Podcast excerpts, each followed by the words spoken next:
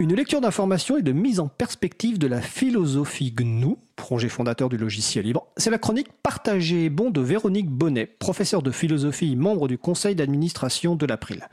Pour cette nouvelle chronique, Véronique nous commande de nouveau un texte de Richard Stallman intitulé En quoi l'open source perd de vue l'éthique du logiciel libre, chronique enregistrée il y a quelques jours.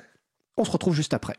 Aujourd'hui, je suis avec Véronique Bonnet, professeure de philosophie, vice-présidente de l'April, pour sa chronique Partagée et bon. Alors, bonjour Véronique. Bonjour Fred. Alors, de quel texte de Richard Stallman vas-tu nous parler aujourd'hui? Alors, je vais parler d'un texte qui a été traduit en français par En quoi l'open source perd de vue l'éthique du logiciel libre?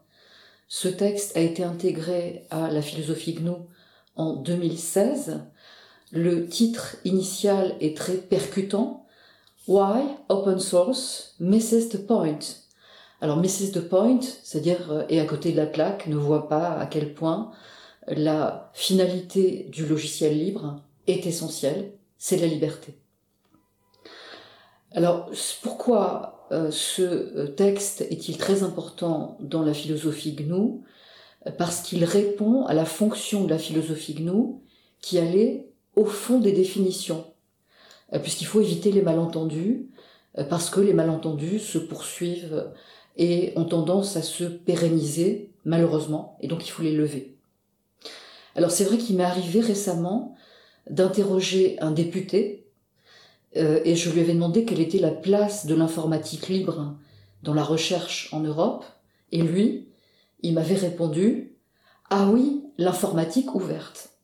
Et c'est vrai que c'était quand même assez énervant de la part euh, d'un représentant du peuple français.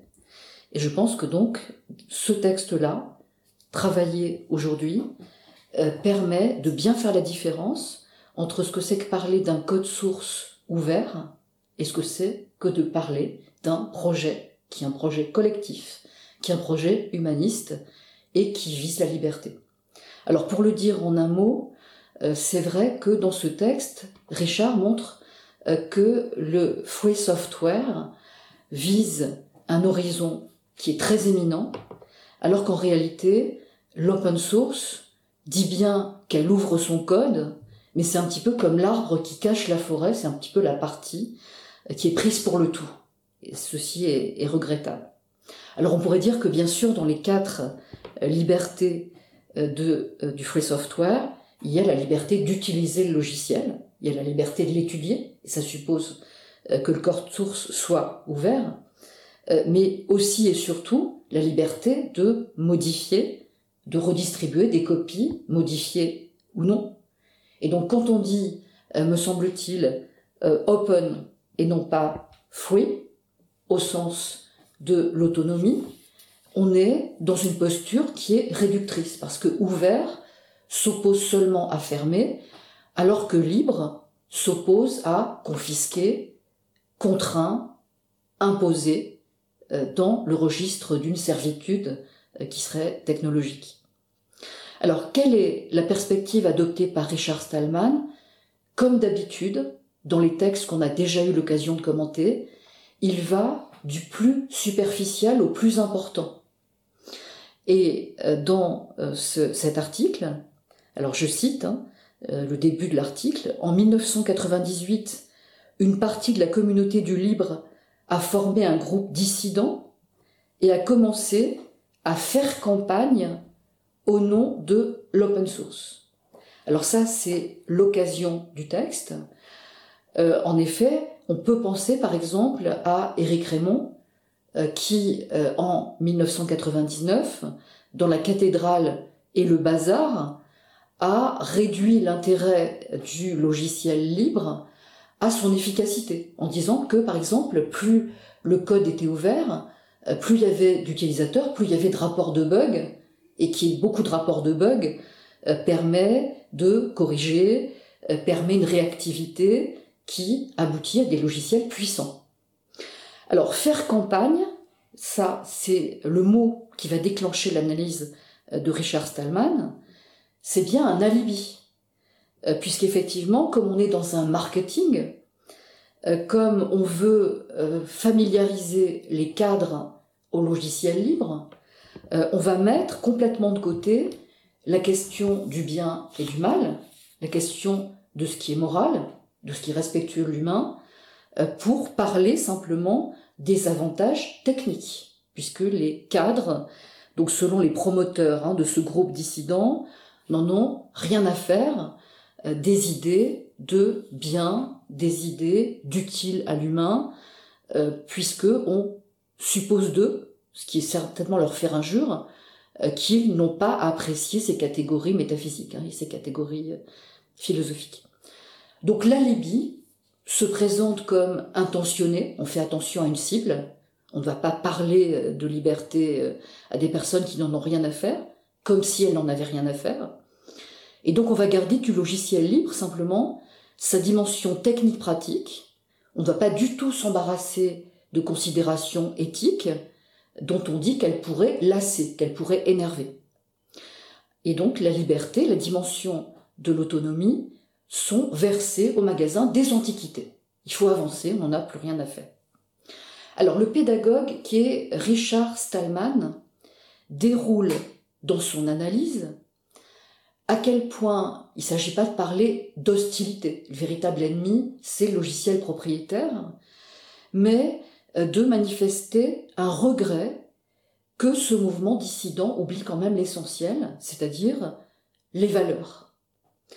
Alors, un point qui, d'abord, est important, euh, mais non fondamental. Euh, Richard parle de différences pratiques entre logiciels libres et open source. Alors, je ne vais pas entrer euh, dans des euh, détails techniques, hein, simplement il explique qu'on peut recompiler euh, les codes sources libres pour en faire des exécutables qui fonctionnent, mais qui sont non libres au sens où ils ne visent pas des idéaux, ils ne visent pas une autonomie. Hein. Ils visent à ce que ça marche, qu'il n'y ait rien à dire précisément. Alors, deuxième phase qui est euh, déjà un peu plus fondamentale, euh, Richard entre euh, dans des malentendus, des malentendus qui sont courants. Alors bien sûr, on a dit que free en anglais était confus, hein, était ambigu, je ne vais pas revenir là-dessus, mais Richard va montrer que open est plus ambigu encore.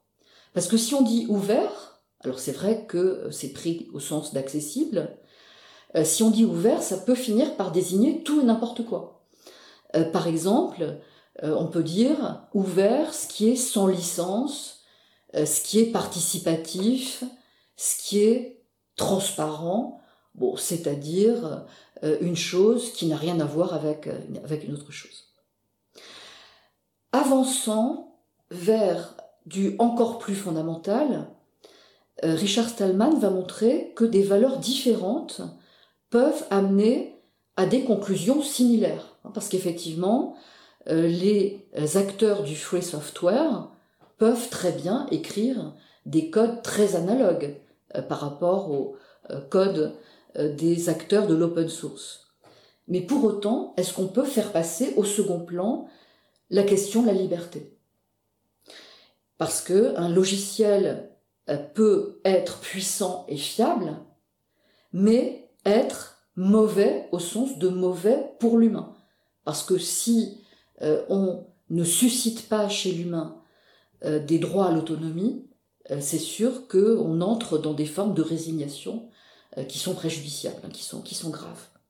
Alors bien sûr, il peut y avoir efficacité, il peut y avoir ingéniosité, mais c'est au prix de la quête de l'oubli, de la quête de l'autonomie, et donc il y a ici une atteinte à l'humain. Richard Stallman distingue très souvent deux sens du terme bon et deux sens du terme mauvais. Bon, ça, peut vouloir dire apte, ça peut vouloir dire fonctionnel, mais ça peut aussi dire moral.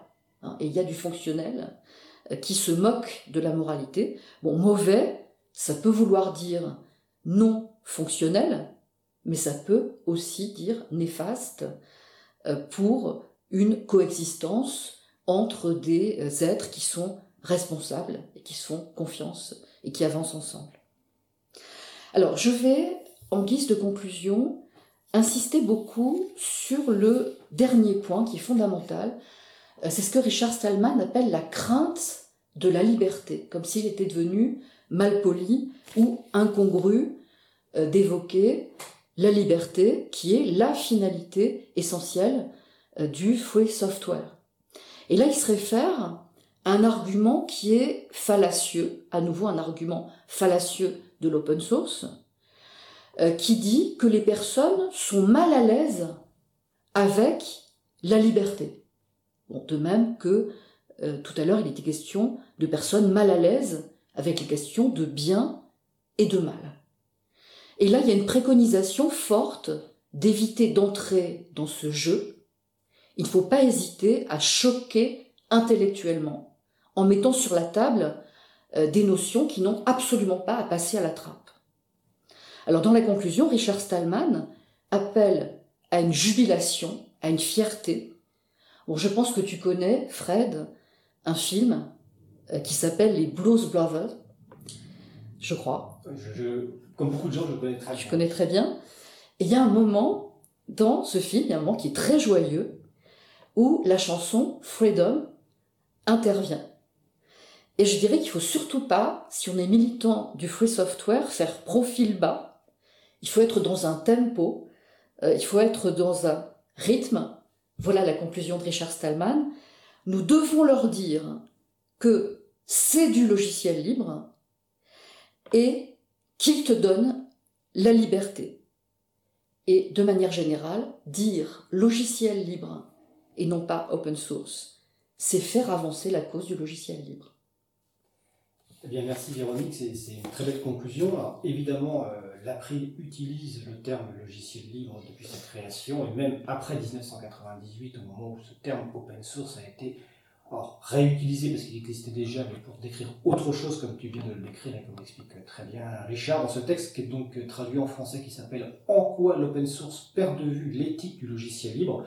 Les références sont évidemment sur le site de l'April, april.org, et vous le retrouvez aussi sur le site du projet GNU, projet fondateur du logiciel libre, donc gnu.org. C'était la chronique donc de Véronique Bonnet, professeure de philosophie et vice-présidente de l'April, chronique intitulée Partagez les bons. Je te remercie Véronique et je te souhaite une belle journée. Belle journée à toi Fred. Merci.